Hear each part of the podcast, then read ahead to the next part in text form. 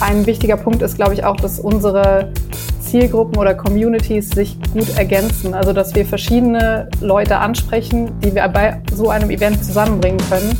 Und das ist ja so dieser Hauptpunkt oder was wir vermitteln wollen, dass man eben zum einen nicht alleine ist mit dem Interesse an Aktien, dass man Leute kennenlernt, die sich mit dir gerne über das Thema unterhalten möchten und dass man im besten Fall auch noch was Neues lernt, was mitnimmt, vielleicht neue Kontakte knüpft.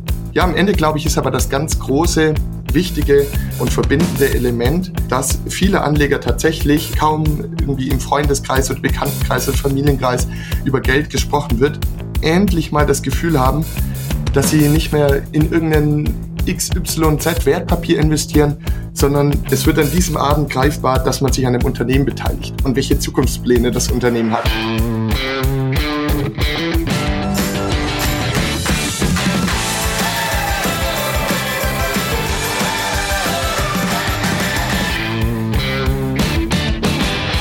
In den vergangenen Monaten ist es in der Finfluencer-Szene etwas unübersichtlich geworden. Das liegt unter anderem daran, dass die Finanzbubble gerade bei TikTok und Instagram richtig groß geworden ist. Das ist zunächst mal eine schöne Sache, dass das Thema Finanzen so stark in den Vordergrund gerückt wird. Auf der anderen Seite gibt es bei der Vielzahl an Kanälen auch größere Qualitätsschwankungen. Für Neulinge wird es da sehr schwer, den Unterschied zu erkennen und welche Interessen auch hinter den einzelnen Kanälen stehen. Aber abgesehen davon entsteht immer mehr eine Finanzcommunity, die sich auch unser Finanzminister zunutze machen will und neuerdings ständig mit Finfluencern posiert. Grundsätzlich finde ich diese Entwicklung wirklich positiv und man selbst kann sich dann die Rosinen rauspicken, denen er oder sie folgen möchte. Und ein Teil dieser Podcast-Folge geht ganz konkret um das Thema Finanz- oder Aktien-Community. Und damit heiße ich dich herzlich willkommen zu einer speziellen Folge im Finanzrocker Podcast. Mein Name ist Daniel Kort und ich habe heute mit Lisa Osada von Aktiengram und Jonathan Neuscheler von Abilitato langjährige und geschätzte Kolleginnen zu Gast. Mit Jonathan habe ich schon 2019 ganz konkret über das Thema Aktionärskultur in Deutschland im Finanzrocker Podcast gesprochen. Damals erzählte er von seinen Plänen, Community-Treffen bei börsennotierten Unternehmen zu machen, um bei den Anlegern das Verständnis zu erhöhen. Dann kam die Corona-Pandemie und Jonathan veränderte sich auch beruflich. Erst letztes Jahr wurde das Thema wieder akut und für dieses Vorhaben schloss sich Jonathan mit Lisa von Aktiengram zusammen und sie konnten schon Community-Events bei Bechtle und der Telekom umsetzen. Diese Treffen, die kamen so gut an, dass jetzt weitere geplant wurden und über das Ganze drumherum spreche ich mit den beiden. Darüber hinaus geht es aber auch um Besuche bei Hauptversammlungen und was man von dort mitnehmen kann. Lisa spricht beispielsweise ausführlich über ihren Besuch bei der Vielmann Hauptversammlung und Jonathan erzählt auch etwas mehr über den japanischen Aktienmarkt und warum er sich dort so viele Unternehmen angeschaut hat. Zum Schluss sprechen wir noch darüber, was sich bei den beiden in den vergangenen Jahren bei ihrer Geldanlage geändert hat. Und es sind sehr vollgepackte 75 Minuten und die Zeit während des Interviews ist wirklich geflogen. Bevor es jetzt losgeht, an dieser Stelle aber noch der obligatorische Disclaimer. Bei diesem Podcast handelt es sich weder um Aktienempfehlungen noch um eine Anlageberatung. Darüber hinaus können wir auch keine Gewähr für die Vollständigkeit, Aktualität und Richtigkeit der Informationen geben. Wir drei geben unsere Meinung wieder und welche Schlüsse ihr daraus zieht, das bleibt euch überlassen und auch euer Risiko. So, jetzt aber genug der Vorrede und ab zum Interview. Meine Leitung geht heute in den Süden Deutschlands zu Lisa Osada nach Trier und zu Jonathan Neuscheller nach Reutling. Wir wollen heute über Community-Treffen, Hauptversammlung und natürlich Aktien sprechen. Aber erstmal ein herzliches Hallo an euch beide. Ja, hallo zurück. Wir freuen uns über die Einladung. Moin Daniel, danke für die Einladung. Haben wir einmal die ganze Republik abgedeckt. genau. Lisa, du warst ja vor zwei Jahren schon bei El Dinero zu Gast und hast damals erzählt, dass du einen Teil deines Studiums mit Dividenden finanzierst. Ist es immer noch so?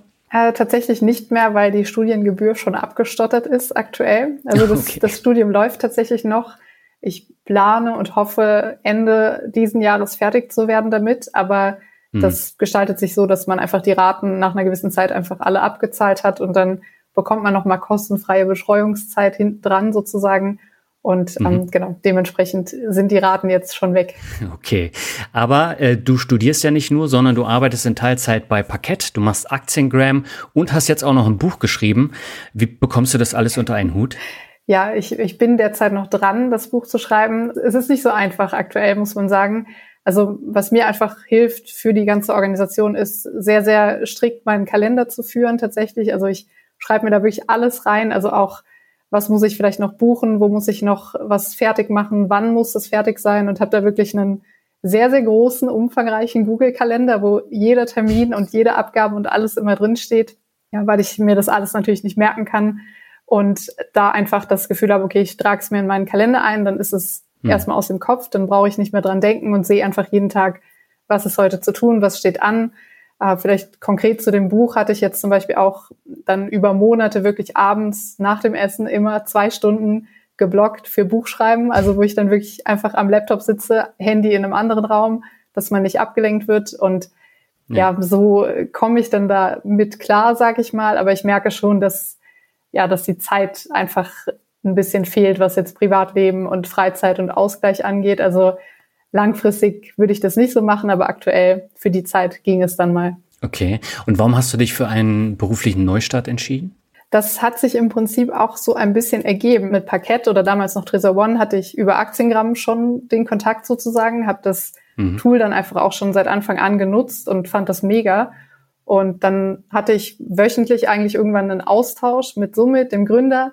Und da wir irgendwie ins Gespräch, dass ich meinte, okay, ich bin aktuell nicht mehr so ganz happy in meinem Job momentan und die Ziele passen nicht so richtig zu dem, was ich mir vorstelle. Und dann meinte er, ja, willst du nicht bei uns vielleicht anfangen? So, du könntest, also er konnte sich das gut vorstellen. Ich mir damals noch nicht so wirklich, aber ja, so, so kam es dann, dass ich dann gesagt habe, okay, ich, ich wage das und mach das. Und jetzt aktuell bin ich da auch super happy mit, muss ich sagen. Ja, das ist ja die Hauptsache. Ja. Jonathan, du warst ja vor fast genau vier Jahren schon mal im Finanzrocker Podcast zu Gast. Das ist ja enorm lange her. Und wir haben letztes Jahr zwei sehr interessante Videos zusammen gemacht. Und äh, du hast ja auch was Neues gestartet, und zwar Abilitato. Warum kamst du zu diesem Neustart? Verrückt, wie die Zeit vergeht.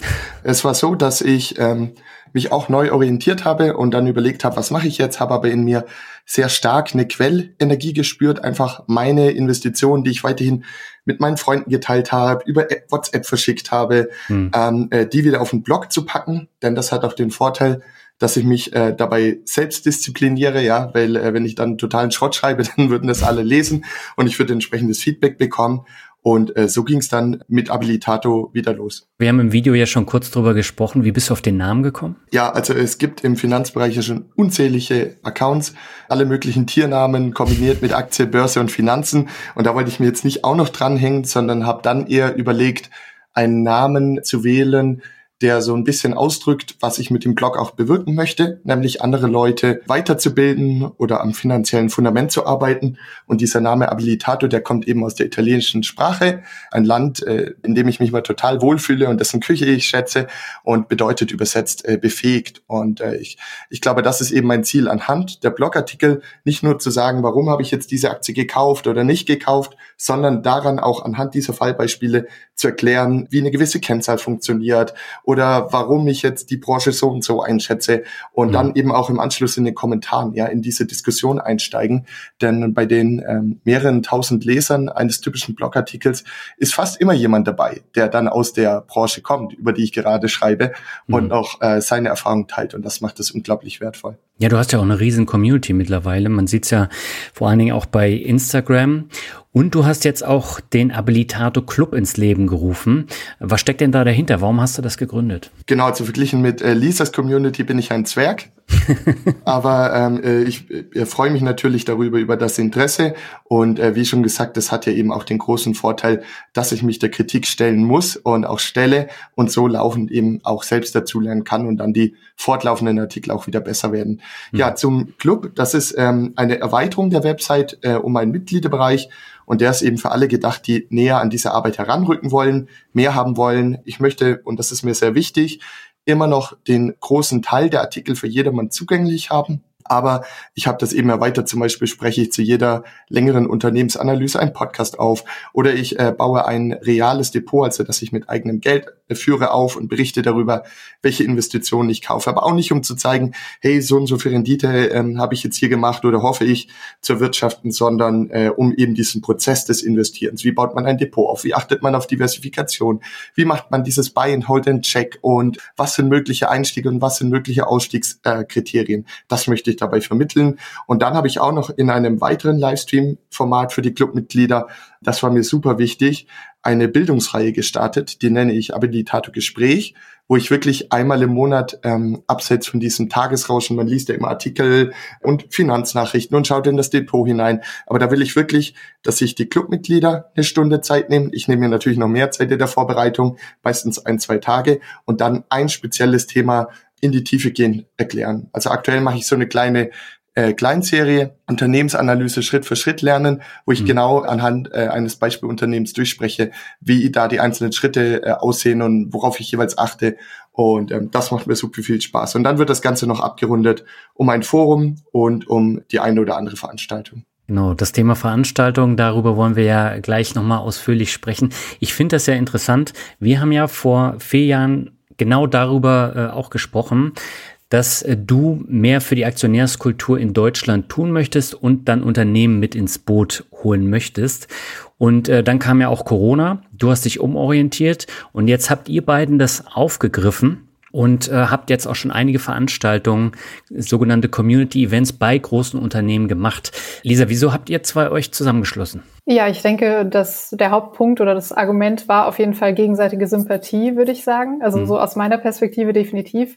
Da muss ich sagen, ich habe natürlich auch alles, was Jonathan, ich sag mal, vorher schon gemacht hat, verfolgt, fand seine Analysen immer erstklassig und auch wenn er irgendwo zu Gast war, dass ich einfach ein, ein gutes Gefühl hatte, dann haben wir uns im Sommer 2022 auch zum ersten Mal persönlich getroffen, auch mal richtig kennengelernt und ja, das war dann einfach ein, ein Match, sage ich mal, in dem Sinne, dass ich mir das vorstellen konnte und dann kam eins zum anderen, dann kam die Anfrage von der Bechtle AG, also das war dann das erste mhm. Community-Event, was wir gemeinsam auf die Beine gestellt hatten. Das war ein toller Abend, war wirklich super interessant, das Ganze zu begleiten, das aufzubauen, auch dann das Feedback der Community zu hören. Und dann war, glaube ich, für uns beide klar, dass wir das weitermachen möchten, dass uns das Spaß gemacht hat. Und ein wichtiger Punkt ist, glaube ich, auch, dass unsere Zielgruppen oder Communities sich gut ergänzen. Also, dass wir verschiedene Leute ansprechen, die wir bei so einem Event zusammenbringen können.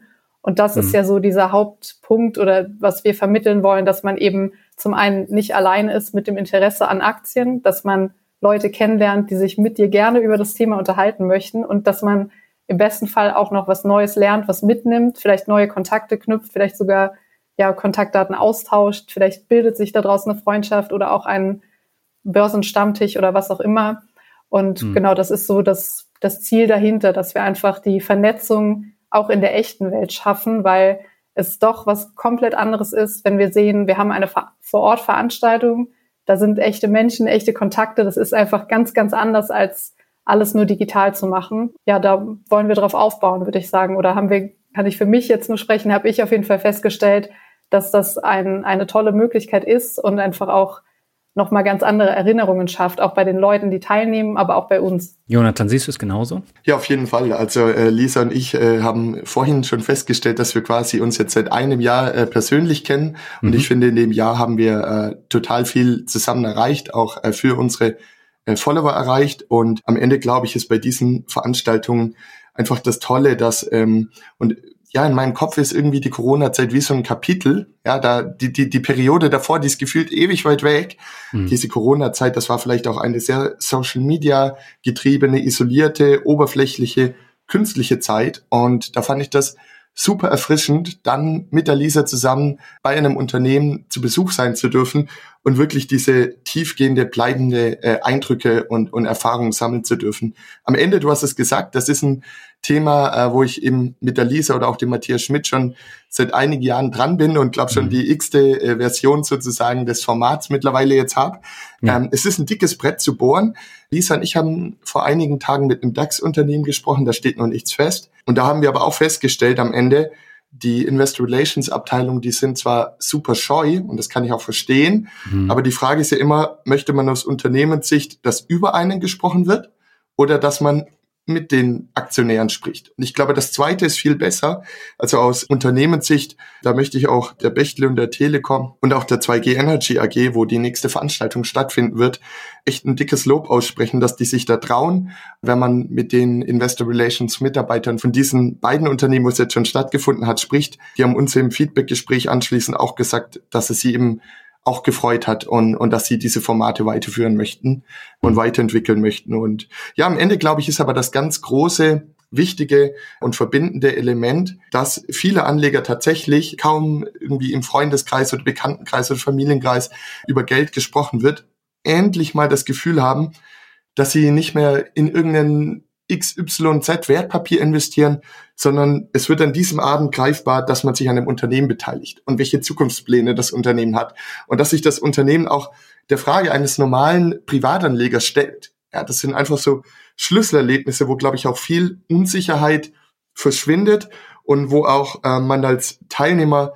sich sicherer wird, nicht, dass man dann keine Fehler mehr macht, ja, mhm. aber dass man dann äh, aufhört, so immer zu überlegen, oh, wie kann ich die schnellen zehn Prozent mitnehmen und hingeht zu, hey, ich möchte eigentlich mich an diesem Unternehmen und den Zukunftsperspektiven mal für zehn Jahre beteiligen, weil ich glaube, dass da viel Wachstum und viel Wertsteigerung möglich ist.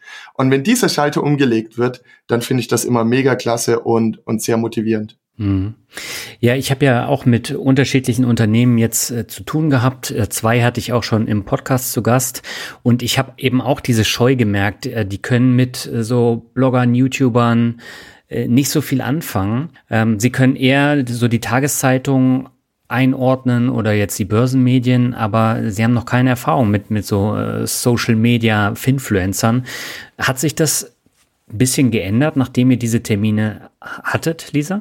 Also ich würde schon sagen, dass so ein, eine gewisse Aufmerksamkeit da definitiv stattgefunden hat oder ein gewisses mhm. Bewusstsein entstanden ist. Auch das haben wir zum einen gemerkt, auch dadurch, dass wir aktiv auch Anfragen erhalten haben zu dem Thema. Also dass eben das genannte DAX-Unternehmen zum Beispiel auf uns zugekommen ist, uns angefragt hat.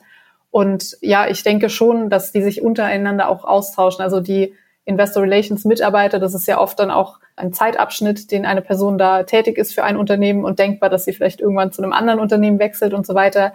Und da kann es zum einen für die Personen selbst, die in dem Bereich arbeiten, ein Aushängeschild werden im Sinne von, dass sie so ein Event durchführen und das ist dann auch ein Erfolg. Mhm. Also das ist so ein Thema zum Bereich Vernetzung.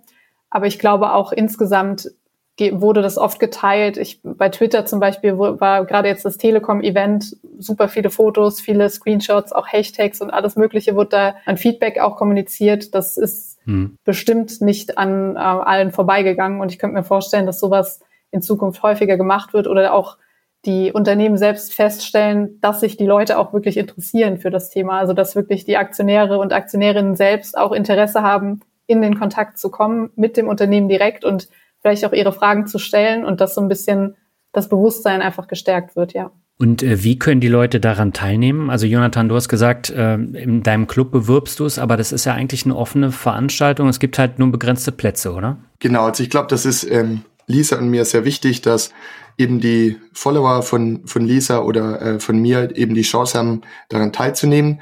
Bei dem kommenden Event mit 2G Energy, das im Oktober stattfindet, da war das eben so, dass wir jetzt erstmalig auch noch eine Betriebsführung bekommen.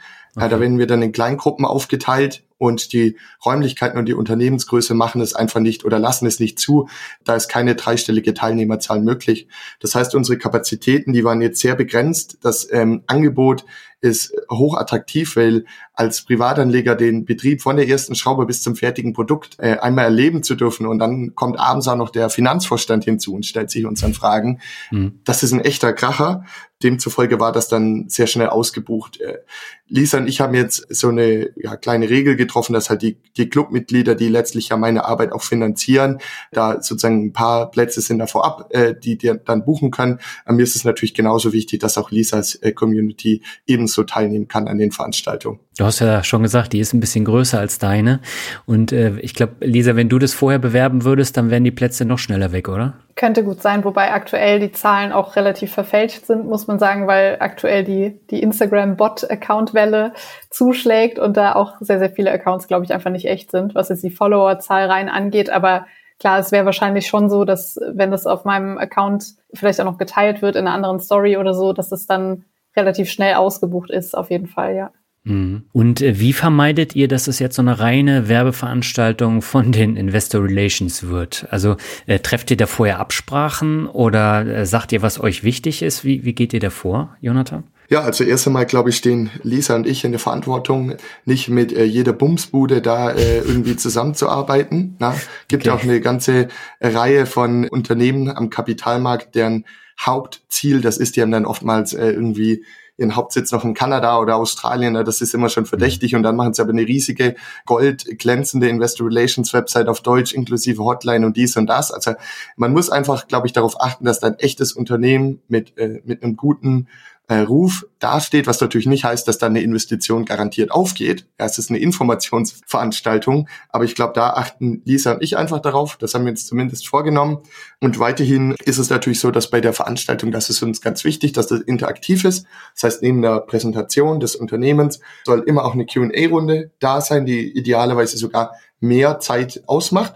Und da müssen natürlich alle Fragen erlaubt sein. Und das war bisher auch immer so. Ja, und das ist auch der Aufruf an die Community, dass wenn sie da ankommt und irgendwie ein Thema kritisch ist, dann das auch anzusprechen. Das war beispielsweise bei Telekom äh, klasse. Das war nämlich so, der, der Aktienkurs ist zuvor abge taucht um etwa zehn Prozent, was jetzt für irgendwie einen mega volatilen Small Cap nicht viel ist, aber für eine solide Blue Chip Aktie wie die Telekom mit sehr wiederkehrenden verlässlichen Erträgen ist das eine große Schwankung. Hm. Und das Ganze war darauf zurückzuführen, dass äh, Medienberichte publik geworden sind, dass in Amerika Amazon möglicherweise auch in den Mobilfunkmarkt einsteigt, um das Wachstum hm. wieder anzukurbeln im Rahmen der Prime-Mitgliedschaft. Und das ja. hat natürlich dann viele Anleger der Deutschen Telekom verunsichert. Es wurde eingepreist und äh, dann war das auch eines unserer Hauptthemen. Und ich finde, das macht aber eine Veranstaltung auch wertvoll.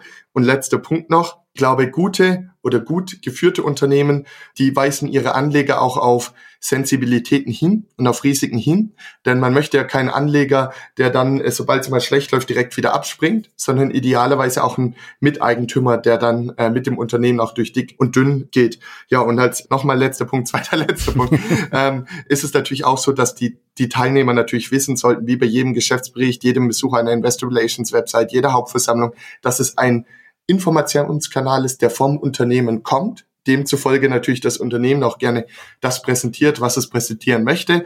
Aber, und deswegen finden wir auch diesen Austausch im Anschluss so wertvoll, da dann natürlich wieder an den äh, kleinen Tischen oder Stehtischen oder Gesprächsrunden dann die Anleger sich über die Eindrücke austauschen können. Und ich denke, da kann man dann auch das Ganze nochmal kritisch hinterfragen und reflektieren. Mhm. Wie lange dauert so ein Event? Ein paar Stunden, oder? Ja, genau. Also es hängt immer vom Unternehmen ab. Die Lisa und ich sind ja auch noch am Lernen. Ich glaube, das mhm. ist auch wichtig, äh, einfach mal verschiedene Themen auszuprobieren, wie jetzt mit 2G Energy, die Betriebsführung und das CFO-Gespräch.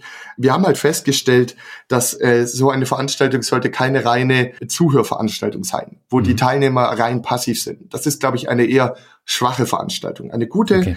Veranstaltung ist eine, bei der man den Arm nach oben streckt, bei der Umfragen durchgeführt werden, bei der man vielleicht auch den Betrieb sieht, wenn das möglich ist. Die Telekom hatte jetzt halt eine Mobilfunkantenne stehen. Das fand ich auch mhm. schon klasse. Bei dem man auch voneinander und miteinander lernt. Und ich glaube, dieser Teil ist extrem wichtig, damit es am Ende auch ein ein guter Abend ist. Und Lisa, was habt ihr jetzt selber mitgenommen von diesen Events? Also nehmt ihr da auch was mit für eure eigenen äh, Aktien, die ihr kauft? Oder äh, ist es äh, tatsächlich was ganz anderes, was ihr dann am Ende mitnehmt? Ja, ich würde sagen, sowohl als auch. Also sowohl was die eigenen Investmententscheidungen angeht. Also für mich persönlich muss ich sagen, war zum Beispiel die Telekom also ist für mich einfach nicht so eine spannende Aktie und hat sich jetzt durch das Event auch nicht geändert. Also ich habe da keine Aktien und plane da auch nicht einzusteigen aktuell. Das war für mich im, in dem Sinne eine Bestätigung der Meinung, die ich schon hatte vorher. Hätte ja auch sein können, dass ich es auf einmal total interessant finde. Und auch konkret jetzt vielleicht, was die Planung solcher Events angeht, dass wir da eine einheitliche Struktur uns überlegen, also auch für die Zukunft, wie wir das optimieren können mit der Anmeldeprozess, welche, ob wir da ein Formular erstellen, eine, eigene Webseite und so weiter. Also dass wir da auch eine gewisse Struktur reinbringen für zukünftige Planungen noch, dass wir da auch das Ganze ein bisschen einfacher haben im Vorhinein schon. Das wäre auf jeden Fall eine Sache, die wir, glaube ich, beide mitgenommen haben oder wo wir auch im Nachgang schon uns unterhalten haben, dass wir uns gewisse Regeln oder Strukturen überlegen, wie wir so ein Gespräch aufbauen, wenn wir in den ersten Kontakt gehen, wie es dann weitergeht, was wir dem Unternehmen vermitteln können, welche, welche Punkte uns wichtig sind, wie eben das mit zum Beispiel der Q&A-Runde, dass wir da nicht darauf verzichten, dass das dann unser Standard sozusagen ist und den können wir dann selbst bestimmen oder festlegen und uns daran auch entsprechend für weitere Events ein bisschen Planungssicherheit, sage ich mal, geben. Mhm. Und äh, hast du denn gemerkt, dass so die Treffen nach und nach dann auch von euch immer besser wurden, weil ihr genau wusstet, wo ihr hin wollt? Also ich würde schon sagen, dass es eine Verbesserung gab, wobei für mich persönlich, das hat, das weißt du ja auch, da bin ich eh immer so der, der Typ, der eigentlich nicht so gerne, ich sag mal, auf der Bühne ist oder so. Also dass ich einfach so merke, mhm. okay, ich bin da einfach immer so unfassbar nervös, denke mir aber gleichzeitig, dass das auch ein, eine gute Methode ist, das immer weiter zu verbessern oder da für mich persönlich so die Scheu ein bisschen ablegen zu können. Das wäre, glaube ich, so ein Punkt persönlich gesehen jetzt. Vielleicht hat Jonathan noch eine Ergänzung dazu. Ja, darf ich da kurz reinspringen? Also erstmal möchte ich sagen, Daniel, die Lisa, die macht sich jetzt hier so klein, die macht das super. Das ist echt klasse, wenn die da vorne steht, ja. Deswegen, ich finde diese Konfrontationstherapie genau richtig, die braucht sie. Und ansonsten, du hattest jetzt so ein bisschen, oder Lisa hat schon geschildert, die Organisatorenperspektive, da wollen wir aus dieser Experimentierphase schrittweise übergehen, die ja immer chaotisch ist, in, in eine Art Schablone, die dann äh, einfach auch uns erlaubt, mehrere solcher Treffen an auch verschiedenen Orten in der Bundesrepublik äh, zu organisieren, ja, weil da steckt ja auch ein extremer Zeitaufwand dahinter, dass wir das dann auch beibehalten können. Also das ist da so die Organisatorenperspektive, die Teilnehmerperspektive ist, glaube ich, tatsächlich, dass man Dinge lernt, die so nicht im Geschäftsbericht stehen, die sich gerade auch aus den Fragen der Community ergeben, wie zum Beispiel bei Bechtle, äh, was ich wirklich klasse fand, äh, da wurde gefragt, wie sie mit Krisen umgehen und dann hat da der äh, Martin Link, also Investor Relations Mitarbeiter, erzählt, dass sie eben bewusst keine Mitarbeiter entlassen haben in der Finanzkrise, sondern im Gegenteil, die dann weitergebildet, geschult haben und dann kam wieder der Aufschwung, wenn es in den Unternehmen äh, wieder läuft, dann brauchen die Neues und noch mehr IT-Equipment und Bechtle war handlungsfähig und konnte den voll mitnehmen. Ja, und das sind so Dinge zur Kultur, die man einfach durch genau diesen Austausch erst mitbekommt. Mhm. Bei der Telekom fand ich persönlich halt sehr beeindruckend, was die da in den USA für eine Erfolgsstory haben. Eigentlich die größte Erfolgsstory der Telekommunikationsbranche der mindestens letzten zehn Jahre, dass sie da aus der Nummer drei und vier, die sie ja zusammengeführt haben, ja, das war von der Softbank gehalten, die, die Nummer vier, T-Mobile US war die Nummer drei. Und jetzt haben sie dann die Kosten runterbekommen, weil sie einfach einige Teile der Infrastruktur abschalten konnten, weil die einfach doppelt da waren und äh, sie haben das beste Netz. Bei Umsatz, Gewinn und Cashflow ist halt die Erwartungshaltung des Unternehmens, dass sie dazu AT&T und Verizon aufschließen werden, weil wenn sie das beste Netz haben, dann ist zu erwarten, dass irgendwann auch mindestens mal ein Drittel der Kunden dort sind. Und die gewinnen jedes Jahr Millionen Neukunden netto hinzu. Und dann haben sie da auch noch dieses Schwungrad erklärt, dass sie halt sehr viele in ihr Netz investieren, deshalb neue Kunden gewinnen und damit wird das Netz dann ausgelastet, was zu hohen Gewinnen führt. Und dann tun sie die aber nicht komplett ausschütten, sondern wieder einen Teil in die weitere Verbesserung des Netzes investieren. Und so haben sie dann dieses Schwungrad aus besserem Netz, mehr Kunden, mehr äh, Umsatz, was wieder ein besseres Netz ermöglicht. Also ich denke, da, da lernt man schon eine Menge, aber wie du schon vorhin gesagt hast, man darf natürlich nicht die, den kritischen Blick verlieren. Ich persönlich habe mich jetzt aber trotzdem äh, bei beiden Unternehmen dazu ähm, entschieden, eine kleine Position zu eröffnen, deswegen auch aus Transparenzgründen hier kurz der Hinweis darauf. Und am Ende, glaube ich, ist auch das so ein bisschen die Aufgabe von Privatanlegern. Jeder von uns hat einen anderen beruflichen Hintergrund, jeder von uns hat andere Hobbys, aber ja. dass man einfach beginnt, gewissen Branchen und gewissen Unternehmen zu verfolgen, in den Wirtschaftsnachrichten mal auf einer Hauptversammlung, mal auf einer Investorenveranstaltung, im Austausch mit anderen Anlegern immer wieder so Wissensthemen aufschnappt und die zusammenbauen kann über die Jahre und dann irgendwann eben auch sehr sicher und souverän wird, was eben die eigenen Investments angeht. Und ich glaube, das ist ein Prozess, der Geduld erfordert, aber das ist ja auch das Schöne, dass man bei diesem Spiel sozusagen an der Börse nie ausgelernt hat, wohingegen Siedler von Katan, irgendwann kennt man jede Regel und dann hat so einen Wiederholungscharakter. Ja. Ja. Ähm, und ich glaube, da ist das halt ein kleiner Baustein. Ich finde, man muss es jetzt auch nicht so komplett übertreiben. Manche Leute, die lesen lieber, andere genießen es halt sehr, dann auch etwas zu erleben und Fragen stellen zu dürfen und in den Austausch zu gehen. Ja, ich meine, äh, das ist ja auch ein Kostenfaktor und ein Zeitfaktor. Ich müsste mir jetzt Urlaub nehmen, äh, dann müsste ich mir eine Zugfahrt äh, buchen, beispielsweise jetzt nach Bonn, dann natürlich noch eine Hotelübernachtung. Und das hat man ja zum Beispiel auf Hauptversammlung auch. Und Lisa, du bist ja häufiger auf Hauptversammlungen. Was nimmst du denn da immer regelmäßig mit? Ja, also ich war jetzt auch in, in diesem und auch in den letzten zwei oder drei Jahren schon auf diversen Hauptversammlungen, würde ich sagen. Ähm, das größte Unternehmen war auf jeden Fall Airbus, was ich besucht hatte. Das war, also die Besucherzahlen waren da so direkt nach der Pandemie und so weiter, trotz der eigentlichen Größe des Unternehmens noch geringer als jetzt im Vergleich zu Vielmann, wo ich neulich auch war, mhm. äh, oder auch vielleicht bei anderen Small Cap Unternehmen. Und grundsätzlich, also warum lohnt sich in meinen Augen der Besuch einer Hauptversammlung? Sind im Prinzip vier Punkte, würde ich sagen. Also zum einen, man bekommt einen besseren Eindruck vom Unternehmen und wird sich nochmal bewusst, dass sich eben hinter dieser reinen Aktie oder der reinen Kursanzahl im Depot deutlich mehr verbirgt. Also man kann zum Beispiel auch die Mitarbeiter des Unternehmens persönlich kennenlernen, gegebenenfalls gezielt nachfragen, vielleicht auch ins Gespräch kommen, in welcher Position die eigentlich sind, was sie normalerweise machen in ihrem Job oder was vielleicht sonst von, an, an Besonderheiten da auftreten. Und das sind so Informationen, die man, glaube ich, nicht anderswo bekommen kann als bei einer Hauptversammlung. Zweiter Punkt wäre auf jeden Fall der Austausch mit anderen. Also der zentrale Punkt, dass man eben auch andere Aktionärinnen und Aktionäre dort treffen kann, sich mit denen unterhält mhm. und vielleicht auch Leute dabei sind, die die Aktie schon seit mehreren Jahren, vielleicht sogar Jahrzehnten verfolgen, im Depot haben und auch die Unternehmensgeschichte schon vielleicht so lange begleiten, wie es nicht mal der Vorstand noch weiß oder wie vielleicht die, die aktuelle Riege vorne gar nicht das verfolgen kann. Das finde ich mega spannend und auch interessant, wenn dann solche Gespräche einfach entstehen können.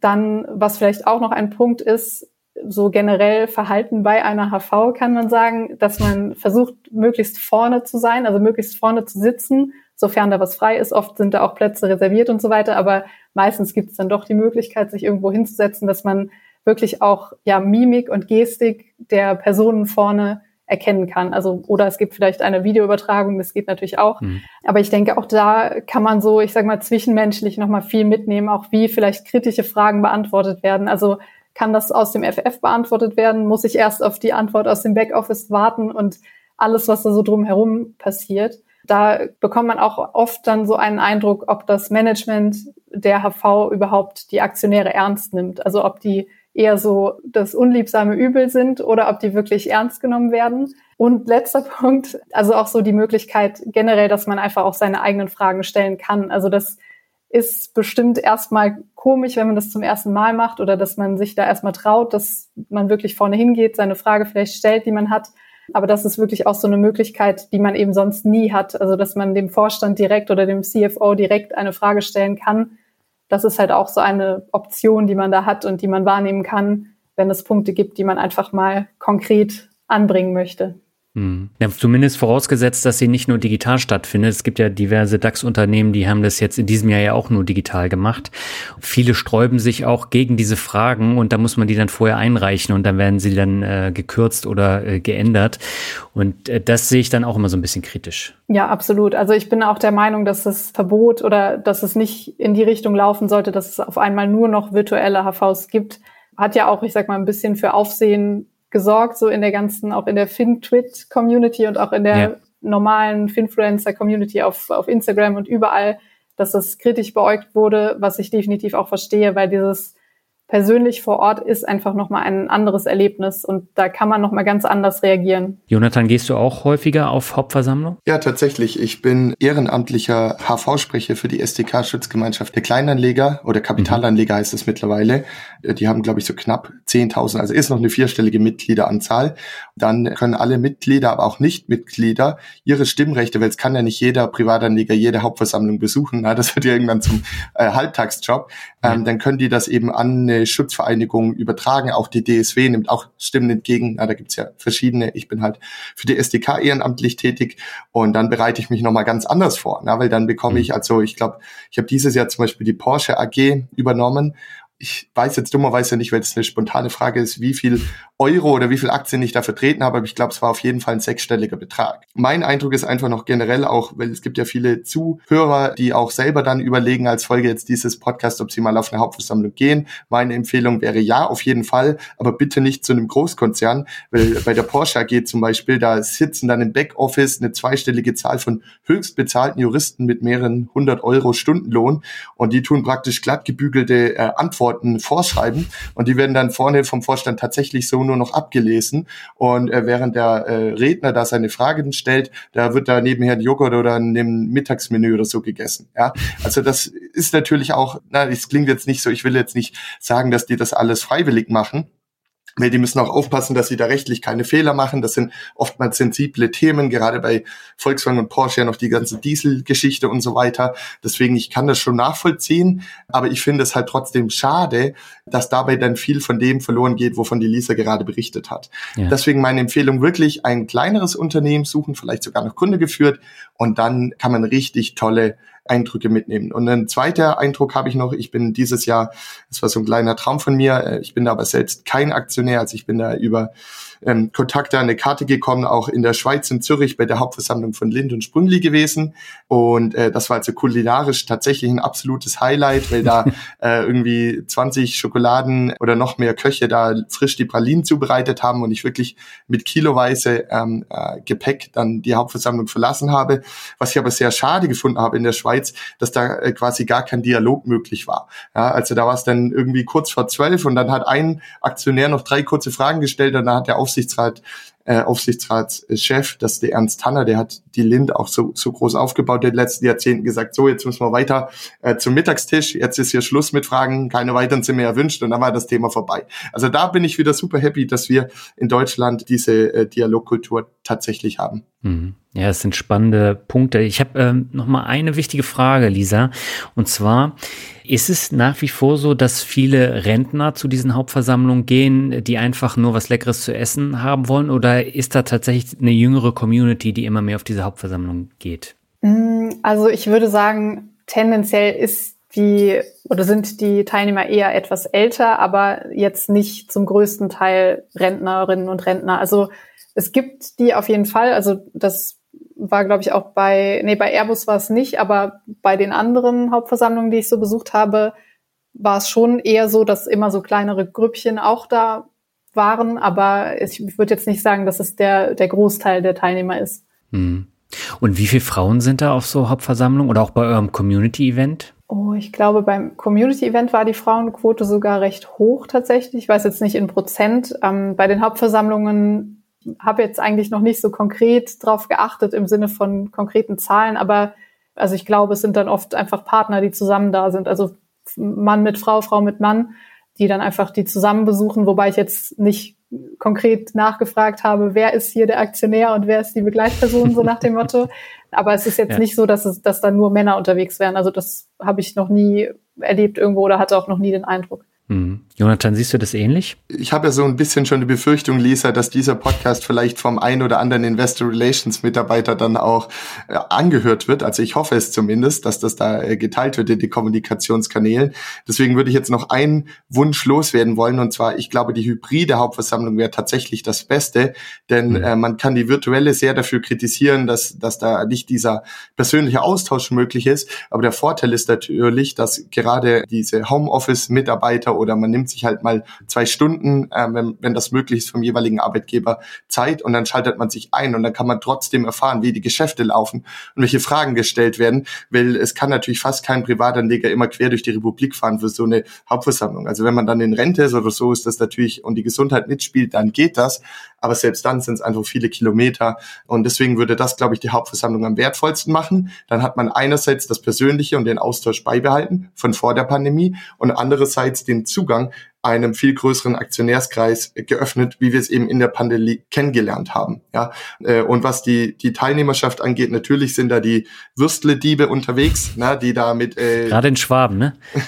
ja, wobei die deine Hauptversammlung war ja in Berlin. Das muss ich zu meiner Verteidigung so, okay. sagen. Also ich glaube, man darf die äh, Personen in anderen Bundesländern auch nicht unterschätzen. äh, aber was was äh, die Lisa und ich bei unseren Veranstaltungen halt auch gemerkt haben, wir haben das so ein Modell eingeführt, dass äh, man eine Begleitperson mitnehmen darf. Und das mhm. ist halt auch auf sehr großes Interesse gestoßen. Und dann oft geht irgendwie ein Ehepaar oder ein, ein normales Paar dann zusammen dahin. Und äh, so ist das natürlich auch eine Chance, weil den Partner dann auch in das Thema so ein bisschen einzuführen oder dass da mal erste Eindrücke gesammelt werden, weil ich glaube, das ist auch äh, super wichtig, einfach äh, mal da ins kalte Wasser geschmissen zu werden. Und wenn man immer den einfachen Weg geht und äh, dann doch nochmal Netflix-Abend macht, während der andere da äh, bei der Veranstaltung ist, dann, dann geht's halt nie los ja, mit diesem mhm. Lernprozess, sondern irgendwann muss man mal loslegen. Und ich finde, das, das klappt wirklich super. Mhm. Wir haben ja eben schon über die Telekom gesprochen. Lisa, du hast gesagt, du warst dieses Jahr bei der Vielmann Hauptversammlung. Und Vielmann ist ja auch ein Unternehmen, wo ich regelmäßig meine äh, Brillen besorge. Ich finde das Unternehmen super. Aber als Aktionär konnte ich mich nicht äh, durch oder ich konnte mich nicht dazu durchringen, Aktien von Vielmann zu kaufen, weil es einfach enorm viel Umbruch gab in dem Unternehmen. Also es gab CEO-Wechsel, da hat der Sohn, ähm, der Marc Vielmann, übernommen. Es gab die Umstellung auf die Digitalisierung, die lief auch nicht so dolle. Jetzt wurde auch noch die Dividende gekürzt. Aber vor kurzem, ich glaube vor ein, zwei Wochen, da wurden zwei Optikerketten in den USA hinzugekauft, um sich breiter aufzustellen und auch äh, die Einnahmeströme so ein bisschen zu diversifizieren.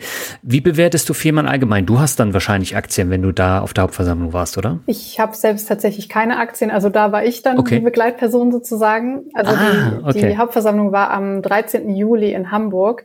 Und mhm. da gibt es, also an der Aktie selbst oder am Unternehmen gibt es auf jeden Fall einige Punkte, die mir auch sehr gut gefallen, aber auch einiges an Kritik.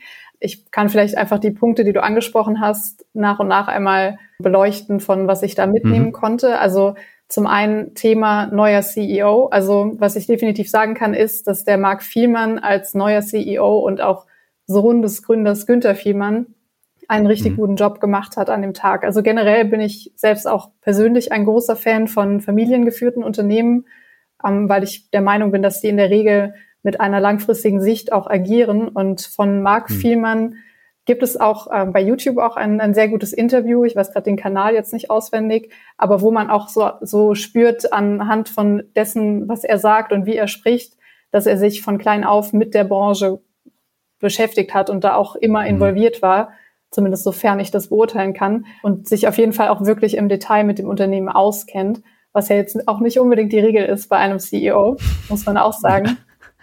Das stimmt. Thema Dividendenkürzung, also was das angeht, natürlich schade für die ak aktuellen Aktionärinnen und Aktionäre.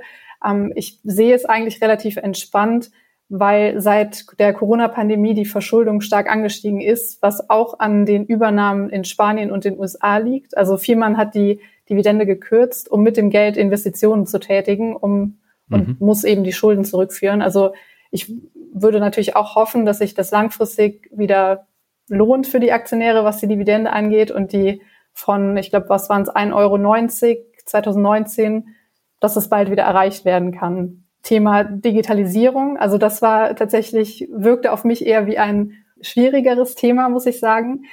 Ähm, okay. Also laut deren Aussagen ist es so, was jetzt zum Beispiel die Nachbestellung von Kontaktlinsen und so weiter angeht, dass mit der App wohl sehr erfolgreich sein soll. Aber man hat schon gemerkt, dass den Kunden der direkte Kontakt in den Filialen auch sehr wichtig ist. Also das wurde auch gesagt, dass, und man sieht es auch im Prinzip auch an der Konkurrenz. Zum Beispiel auch bei mir hier in der Stadt habe ich gesehen, Mr. Specs hat auf einmal auch eine Vor-Ort-Filiale hier eröffnet, also wo man wirklich nicht nur dieses reine Online-System mehr macht, auch bei der Hauptversammlung wurde die neue See-Check-App vorgestellt, also mit der man dann äh, mit dem Smartphone im Prinzip herausfinden können soll, ob man eine neue Brille braucht oder ob die Sehwerte noch passen. Also die, die App kann jetzt keinen Sehtest vor Ort ersetzen natürlich, aber schon einen gewissen Hinweis geben, ob vielleicht der nächste Sehtest mal wieder angebracht wäre. Vielmann arbeitet da generell daran, digitale und analoge Themen miteinander zu verbinden. Mhm. Ich würde auch denken, ähm, dass die bisherigen Ansätze zur Digitalisierung jetzt noch nicht so erfolgreich waren wie gewünscht. Also das war einfach so mein Eindruck insgesamt. Mhm. Generell muss ich sagen, ich finde die Branche sehr interessant, also auch sehr spannend. Deswegen war ich auch gerne mit oder war ich gerne die Begleitperson, weil mich das Unternehmen auch interessiert. Zum einen, weil Brillen und Hörgeräte einfach ein wachsender Markt sind. Also weltweit gibt es immer mehr Menschen, wir werden immer älter und der Bedarf an Hörgeräten und Brillen wird steigen. Wohlstand steigt, mhm. also mehr und mehr Menschen bekommen Zugang und so weiter. Ja, dass es hier eine Neuheit oder eine neue Innovation gibt, die den Markt von heute auf morgen auf einmal unwichtig machen wird, das halte ich für unwahrscheinlich. Und am Unternehmen selbst gefällt mir auf jeden Fall, dass sie fast die komplette Wertschöpfungskette im eigenen Haus abdecken und dann mhm. weniger Risiken von Zulieferern und so weiter haben. Also es ist so, ich sag mal, auch ein gewisses Qualitätsunternehmen oder sie versuchen dadurch gewisse Qualitätsstandards zu etablieren, so mein Eindruck. Und auch das Thema Kundenzufriedenheit, also ich bin tatsächlich selbst auch Kundin bei Vielmann, ist oberste Priorität. Also so kommt es mir ja. vor und das vermitteln sie auch. Mir auch. Dir auch, ah ja, okay. Genau, und gleichzeitig muss man sagen, in, in Deutschland ist das Wachstum beschränkt. Der Zukauf ähm, in den USA und der Ausbau in anderen Ländern ist durchaus angebracht und ich kann mir auch vorstellen, dass der Qualitätsansatz, den Vielmann da auch in anderen Ländern ausbauen wird, sehr gut funktionieren kann. Mhm. Ja, das vielleicht so, war jetzt ein bisschen viel. ein bisschen viel. Ja, aber dann hast du ja auch viel mitgenommen. Ja, das stimmt, ich. das stimmt. Also ich hatte mich auch vorher schon damit beschäftigt, weil ich einfach auch so dieses, also auch weil es nicht nur Brillenmarkt, sondern auch eben der Hörgerätemarkt ist. Also es ist ein Unternehmen, was definitiv auf der Watchlist sozusagen liegt. Und es mhm. ist auch ein, ein Markt, den ich interessant finde. Also auch mit ja, anderen Unternehmen, die da in Konkurrenz stehen und wie sich das alles entwickeln könnte, Optikerketten, US-Marktexpansion und so weiter. Also ja, finde ich einfach spannend.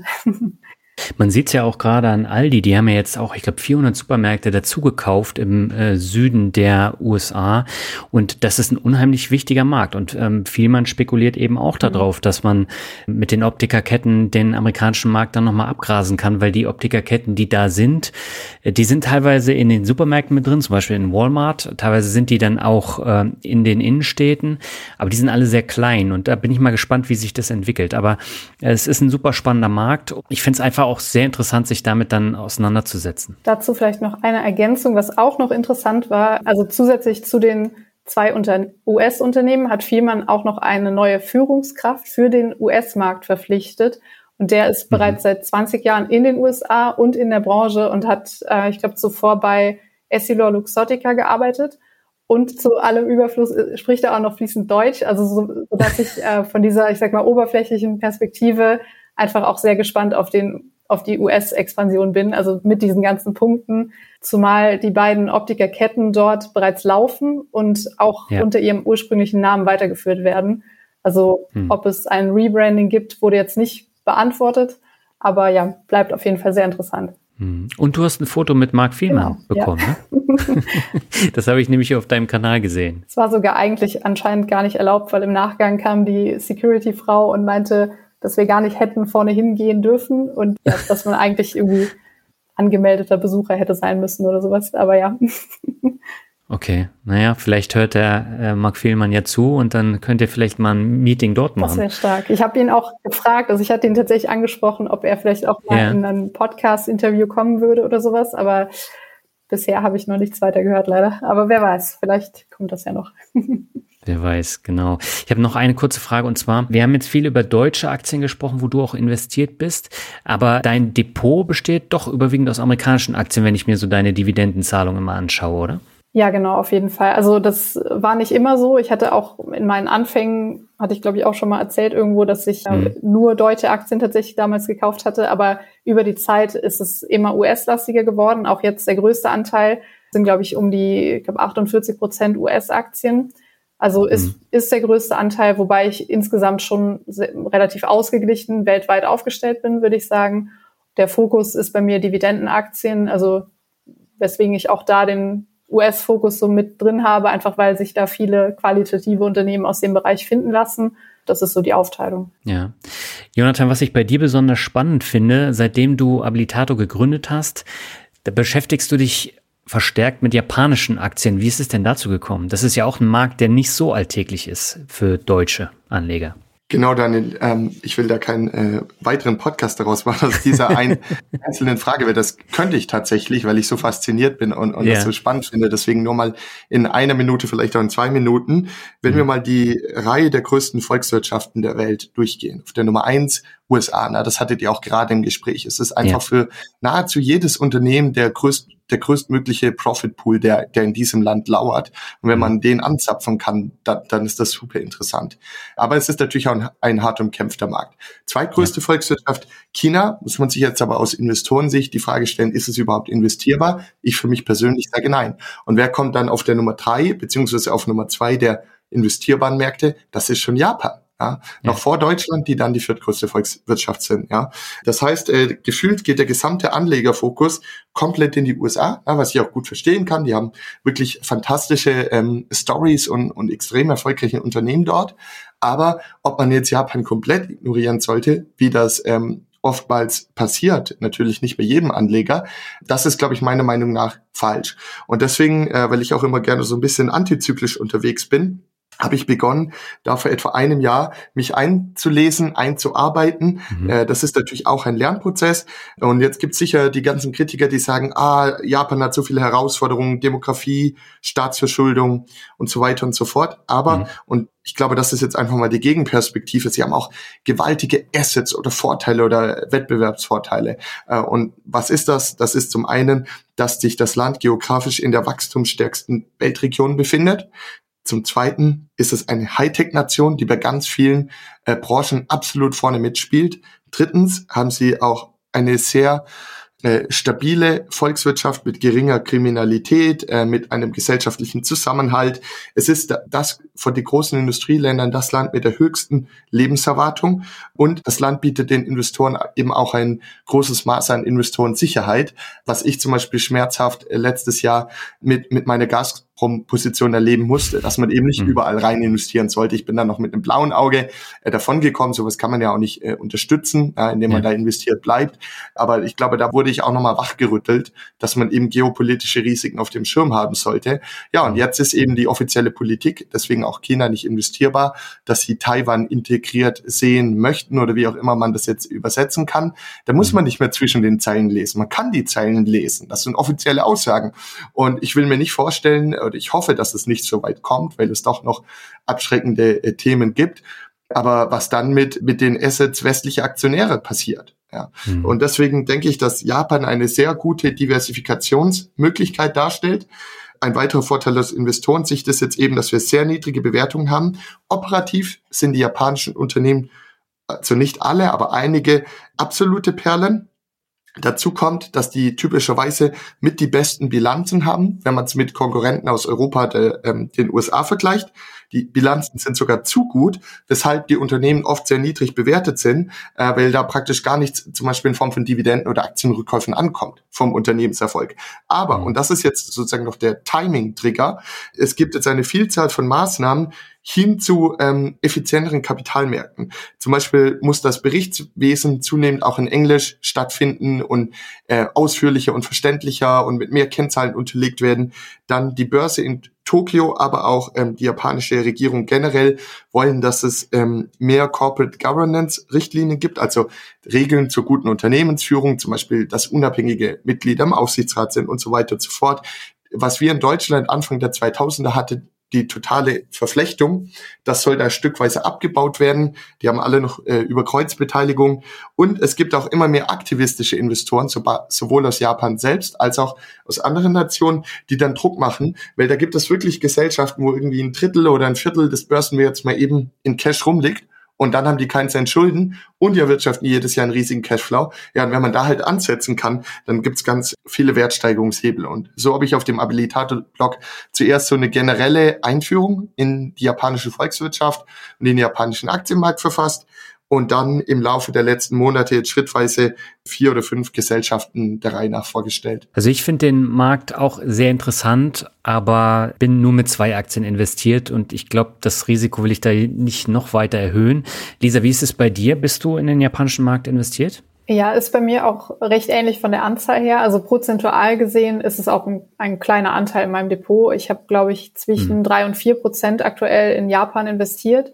Ich finde mhm. das Land enorm spannend, also auch die Kultur, die Menschen und ist ein, ein Traum oder ist eigentlich aktuell sogar Nummer eins Traumreiseziel, was ansteht, dass ich unbedingt gerne mal nach Japan möchte. Ja, aber wie gesagt, ich bin da im Prinzip, was Einzelaktien angeht, jetzt nicht besonders breit aufgestellt und dann größtenteils über die ETFs da investiert. Bin auch da noch nicht so tief im Thema drin wie jetzt zum Beispiel Jonathan, was ich äh, auch merke, wenn ich die Analysen von ihm da lese zu den japanischen Aktien, dass es einfach auch nochmal ein, ja, eine ganz andere Betrachtung ist und ich da auf jeden Fall auch dazu lerne und meine Watchlist stetig wächst sozusagen. Ja, es geht mir genauso. Also ich finde die Analysen auch wirklich sehr umfangreich und detailliert und du beschäftigst dich wirklich damit. Eine der, deiner ersten äh, Analysen war Nippon Sanso, meine ich. Und äh, die Aktie hast du vorgestellt und die hat sich auch sehr gut entwickelt. Was macht denn die Aktie so herausragend aus deiner Sicht? Es ist ja noch nicht äh, so lange vergangen, seitdem ich sozusagen die Berichterstattung zu Nippon Sanso aufgenommen habe. Mhm. Deswegen, ähm, ich glaube, je, je kurzfristiger der Betrachtungszeitraum ist, desto mehr ist das einfach auch ein Zufall. Ja? Mhm. Und Anfang des Jahres beispielsweise stand die Aktie noch recht weit äh, unten. Jetzt hat sie einen enormen Lauf hinter sich gerade. Deswegen, ähm, ich, ich glaube, da äh, möchte ich noch gar keine Lorbeeren oder so äh, einheimsen, sondern ähm, ich möchte eher auf das Operative eingehen. Nippon Sanso ist ein Industriegasehersteller wie es auch Linde Air Liquid und Air Products und Chemicals aus den USA und Frankreich sind. Was macht diese Branche so interessant? Es gibt ähm, nur noch vier Unternehmen, die sich praktisch den ganzen Markt oder fast den gesamten Markt aufgeteilt haben mhm. und sie hat Infrastrukturcharakter. Das heißt, in nahezu allen Industrien und Branchen braucht man Industriegase. Zum Beispiel, wenn man ein abgepacktes Lebensmittel konsumiert oder ein Mineralwasser, dann ist da CO2 drin oder Stickstoff, damit die Haltbarkeit länger ist und man nicht so viel wegwerfen muss. In der mhm. Stahlherstellung, äh, bei den Halbleitern, überall werden diese Industriegase benötigt. Und äh, das Interessante ist, dass die Branche sogar deutlich stärker, etwa eineinhalb Mal so steigt, wie die Weltwirtschaft wächst. Und äh, was jetzt die Investitionen interessant macht, ist, diese Unternehmen sind in der Regel global tätig. Das heißt, Schwankungen in einzelnen Ländern, aber auch in einzelnen Branchen gleichen sich gegenseitig aus. Und hm. dann haben die auch noch oftmals Take-or-Pay-Verträge, was also heißt, wenn ein Unternehmen das in die Industriegasmenge nicht abnimmt, muss es trotzdem bezahlen. Und äh, dann gibt es auch noch Inflationsklauseln, wenn zum Beispiel die Energie- oder Transportkosten steigen, dann dürfen sie das auch noch oben draufschlagen. Und deshalb, wenn man mal im äh, Aktienfinder oder einem anderen äh, Tool einfach sich mal anschaut, wie zum Beispiel die Umsatz- und Gewinnentwicklung dieser vier angesprochenen Unternehmen sind, das mhm. ist wirklich von links unten nach rechts oben. Und sie haben auch Burggräben, weil teilweise werden dann Pipelines von den Luftzerlegungsanlagen zu den Abnehmern gebaut. Und da kannst du natürlich nicht daneben als Wettbewerber auch noch eine hinlegen. Und dann haben die oftmals 20 Jahresverträge. Das heißt, das Geschäft ist so lange sicher, und dann gibt es auch noch Wachstumschancen durch die Dekarbonisierung. In der Stahl- oder Zementindustrie kommt noch eine Menge Kohle zum Einsatz und das könnte man in Zukunft durch Wasserstoff ähm, ersetzen. Aktuell noch nicht wirtschaftlich, aber das könnte sich ändern, je nach CO2-Preis und so weiter. Und dann wäre das nochmal ein zusätzlicher Wachstumstreiber. Das alles ist in der Linde-Aktie mittlerweile auch schon in der Bewertung reflektiert. Das KGV liegt bei über 30. Hm. Nippon Sanso aber wird nach wie vor trotz der starken Kursentwicklung der letzten Zeit mit dem 16-fachen Gewinn bewertet. Und dann haben sie bestimmt da noch einige Prozentpunkte Margensteigerungspotenzial. Ja, und deshalb ähm, habe ich begonnen, dieses Unternehmen zu beobachten, schreibe da ein, zwei, dreimal im Jahr auch ein Update dazu und bin eben privat auch äh, in dem Wert investiert. Ja, also es ist ein sehr spannender Wert und eben jetzt auch ein positiver Wert, auch wenn er sich jetzt erst in diesem Jahr so entwickelt hat. Das komplette Gegenbeispiel, das habe ich in meinem Portfolio, das ist nämlich Shimano. Und äh, die haben ja während der Pandemie besonders stark von diesem Fahrradboom profitiert. Äh, jetzt ist dieser Fahrradboom mehr oder weniger vorbei und der Kurs ist ziemlich abgestürzt. Aber wenn man sich jetzt so die Kennzahlen anschaut, sind die nach wie vor sehr gut und ich finde den Absturz auch völlig überzogen. Und sie machen ja nicht nur Fahrradzubehör, äh, sondern sie machen ja auch Anglerzubehör. Und äh, von daher, das ist ja auch nochmal ein Teil des Geschäftsbereiches. Siehst du diesen Absturz auch als überzogen an? Ja, also auch äh, als Transparenz-Hinweis, ich bin bei Nippon Sanso und auch bei Shimano ähm, privat investiert. Ich glaube, das ist schon ein Teil der Antwort. Ich glaube, warum bin ich bei Shimano investiert? Ich glaube tatsächlich auch an den äh, langfristig wachsenden äh, Branchentrend, äh, getrieben von steigendem Gesundheitsbewusstsein. In den Städten zunehmend wichtiger das Thema Ressourcen- und Platzverbrauch. Es gibt auch immer mehr den Kampf in den großen Städten. Wem gehört eigentlich die Fläche? Sollen wir mhm. alles nur für die Autos reservieren oder doch wieder mehr Restaurants, Bars, Cafés, äh, Möglichkeiten äh, mit Bäumen, mit Wiese, mit Beschattung, auch in Zeiten steigender Temperaturen. Und ich glaube, da wird auch einiges der Autofläche wieder zurückgebaut und umgewandelt werden, was dann natürlich die ganze Fahrradgeschichte wieder anschiebt in den großen Städten. Dazu kommt auch das Kostenargument jetzt in Zeiten der sinkenden Kaufkraft natürlich besonders relevant, wenn man mal die Anschaffungs- und auch die laufenden Kosten von Fahrrädern und Autos vergleicht. Da liegen wirklich Welten dazwischen. Und auch das Thema Komfort. Durch die Verbreitung des E-Bikes, das sich ja immer stärker durchsetzt, kann man eben auch ohne Schweißperlen auf der Arbeit ankommen oder in einer schnelleren Zeit äh, größere Strecken zurücklegen, was ja. natürlich das Fahrrad auch zunehmend ablöst oder ihn überhaupt erst ins Rennen bringt, wenn es um die Wahl des Transportmittels geht. Und als letzter Punkt noch so ein Lifestyle-Element früher oder zumindest in meiner Erinnerung war ein Fahrrad eine Möglichkeit, um günstig von A nach B zu kommen. Ich mhm. habe geschaut, was ist das günstigste Modell. Okay, ich komme auch aus dem Schwabenland, aber äh, mittlerweile ist das für viele auch so eine Art ähm, ja Rolex-Ersatz geworden. Also ich gehöre nicht dazu, aber mhm. so dass das halt so ein Aushängeschild ist, worauf man auch stolz ist, wofür man man auch hart gearbeitet hat und das gönnt man sich dann mal. Und ich denke, das alles treibt die Branche an. Das ist der übergelagerte Trend. Jetzt kommt das verzerrende Element hinzu und das ist äh, wieder das Thema Corona-Pandemie. Ich glaube, da gab es einfach starke Vorzieheffekte. Im Jahr 2020 und 2021 ist kaum jemand in den Urlaub gegangen. Nahezu alle Freizeitmöglichkeiten waren verboten. Das ging ja sogar so weit, das ist mir immer noch im Kopf, dieses Video, wo in Hamburg jemand joggen war und dann von einem Polizeiauto praktisch verfolgt wurde, bis dann das Polizeiauto über so einen Hügel geschanzt ist. und wenn man sich das mal überlegt, ja, da durfte man ja wirklich fast gar nichts machen. Aber Fahrradfahren in der Natur, da kann man niemanden anstecken, da kann man sich auch nicht selbst anstecken. Und dann war das halt ein sehr großer Boom, der da ausgelöst wurde. Und der hat zu einem dazu geführt, dass diese Blue Chip Aktie ihre Ertragskraft mal eben verdoppelt hat. Und jetzt sind wir halt, ähm, weil das tatsächlich Vorzieheffekte waren, die Fahrradflotte jetzt jünger ist als im Durchschnitt, fallen natürlich jetzt Käufer weg. Na, auch in der Zeit, in der die Kaufkraft rückläufig ist, wird dann einfach das alte Fahrrad noch ein bisschen länger gefahren. Und deswegen haben wir jetzt aktuell laut Unternehmensprognose für das Jahr 2023 46 Prozent Gewinneinbruch, was schon heftig ist. Der mhm. Aktienkurs ist aber noch stärker gefallen um 52 Prozent, sodass die Bewertung unterm Strich sogar günstiger geworden ist auf Basis des KGVs. Mhm. Und bei all der Kritik will ich noch ein paar Lanzen für Shimano brechen, denn Krisenjahr bedeutet immer noch 15 Prozent operative Gewinnmarge, bedeutet immer noch extrem hoher Mittelzufluss, bedeutet, dass die Eigenkapitalquote sogar auf 92 Prozent erhöht wurde, dass die Dividende weitere 10 Prozent gesteigert wurde und dass wir mittlerweile schon 34 Euro Netcash je Aktie angesammelt haben. Also auf cashneutraler Basis kostet eine Shimano nur noch um die 100 Euro was ich verrückt wenig dafür finde, äh, wenn man überlegt, dass sie jetzt auch in einem absoluten Krisenjahr mit quasi Gewinnhalbierung immer noch fünf Euro Gewinn erwirtschaften äh, und langfristig diese Wachstumsaussichten haben. Ein letzter, äh, jetzt kommt wieder mein berühmter letzter Punkt, ist noch, dass sie eben im Gegensatz zu anderen Branchen, zum Beispiel ich beobachte auch die Werkzeughersteller wie Makita oder Stanley Black Decker, äh, eben in dem Boom bewusst ihre Produktionskapazitäten und ihre Kostenbasis unten gehalten haben, weil das Management so umsichtig nach vorne geblickt hat und gesagt hat, wir erhöhen jetzt nicht unsere Kostenbasis, Fixkostenbasis und so weiter, sondern wir wachsen nur sehr behutsam äh, und nehmen die längeren Lieferzeiten halt in Kauf. Und jetzt aber, wo die Nachfrage zurückgeht, hat das Unternehmen eben die tiefe Kostenbasis beibehalten und kann trotz Krise immer noch 15 Prozent Gewinnmarge erzielen. Das zeigt mir persönlich eben, dass Shimano sehr langfristig und, und sehr vorsichtig geführt ist.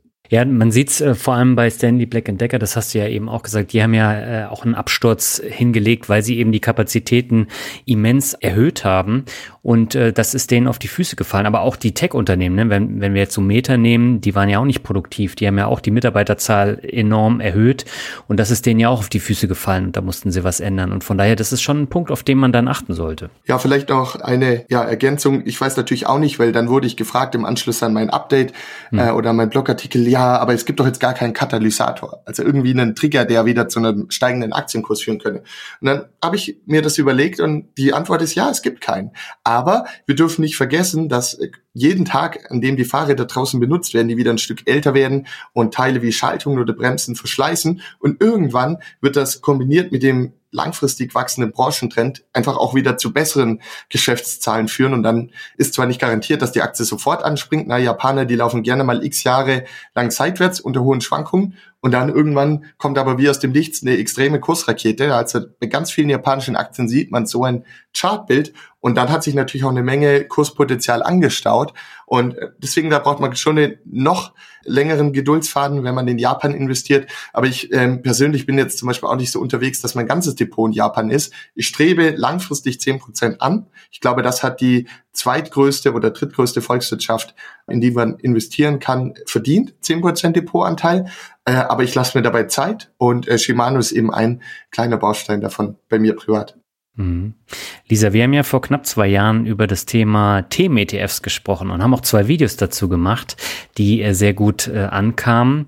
Bist du da eigentlich noch investiert? Ja, da bin ich tatsächlich nach wie vor investiert, wobei ich glaube, ich hatte einen davon oder zwei im Sparplan, bin mir nicht mehr ganz sicher. Mhm. Und den Sparplan hatte ich, glaube ich, gestoppt. Also das läuft jetzt nicht mehr aktuell. Aber bist du zufrieden mit dem Investment in Themen-ETFs? Eigentlich nicht so besonders. Also die Performance, äh, ähm, ich glaube, wir hatten auch über den Healthcare-ETF gesprochen. Ja, richtig? der Healthcare ist der eine und der andere waren die Semiconductors. Ah ja, okay. Gut, der eine lief natürlich durch, durch Nvidia getrieben, sehr gut wahrscheinlich. Ja. Genau. Ähm, ja, aber im Prinzip, also vielleicht auch so generell, was ich für mich persönlich gelernt habe, auch so aus den letzten Jahren, ist das Thema, mich noch mehr und intensiver mit meinen Investments zu beschäftigen und auch mir den mhm. Investment Case sozusagen aufzuschreiben, also festzuhalten, schriftlich um da im Rückblick auch nochmal was ja, reflektieren zu können, weil ich durchaus mhm. auch Aktien im Depot habe, die ich vielleicht auch schon vor sechs, sieben Jahren mal gekauft habe, aber eigentlich gar nicht mehr weiß, warum ich die eigentlich gekauft hatte, also aus heutiger Perspektive. Oder auch ein Beispiel, dass ich in, in der Pandemiezeit einen nicht unerheblichen Teil meiner Cash-Position in Mercedes-Aktien investiert habe. Ist jetzt gut ausgegangen, sage ich mal. Also es mhm. hat sich gelohnt sozusagen von der reinen Gewinnsteigerung her. Aber auch da, wenn ich so im Rückblick das betrachte, dann habe ich mich nicht wohlgefühlt damit, dass ich dann die Entscheidung treffen musste, einen Teil zu verkaufen, weil die Aktie einfach insgesamt zu groß wurde durch die Steigerung. Also durch diese oder durch dieses Erlebnis oder die Erfahrung würde ich jetzt zukünftig zum Beispiel stattdessen in so einer Krisensituation eher in einen weltweiten ETF einfach investieren, als jetzt gezielt mhm. da Stockpicking zu versuchen. Das habe ich auf jeden Fall mitgenommen für mich, dass ich das als äh, ja, Lerneffekt aus der Krisenzeit so habe und generell seit diesem Jahr auf jeden Fall aus zeitlichen Gründen aktuell auch keine neuen Positionen groß aufgenommen und ich verfolge aktuell auch generell nicht so viel, was den Aktienmarkt angeht, einfach weil die Zeit einfach fehlt. Das heißt, so eine Analysen, wie Jonathan sie jetzt äh, gemacht hat und jetzt eben auch äh, darüber erzählt hat, das wäre viel zu viel Arbeit für dich. Im Moment definitiv. Deswegen verfolge ich das auch gerne, was Jonathan macht und auch sonst. Also ich höre mir auch selbst einfach super viel an, Podcast-Formate, lese selber viele Blogs und so weiter. Ähm, aber selbst die Analyse jetzt gerade zu einem Unternehmen wirklich tiefgreifend machen. Gut, bei der Vielmann könnte ich jetzt vielleicht alles nochmal notieren, was ich da mitgenommen hatte. Aber ansonsten ist es gerade zeitlich nicht drin, das stimmt. Jonathan, wie hat sich denn deine Geldanlage in den letzten Jahren geändert? Hat sich da was geändert, mal abgesehen von Japan?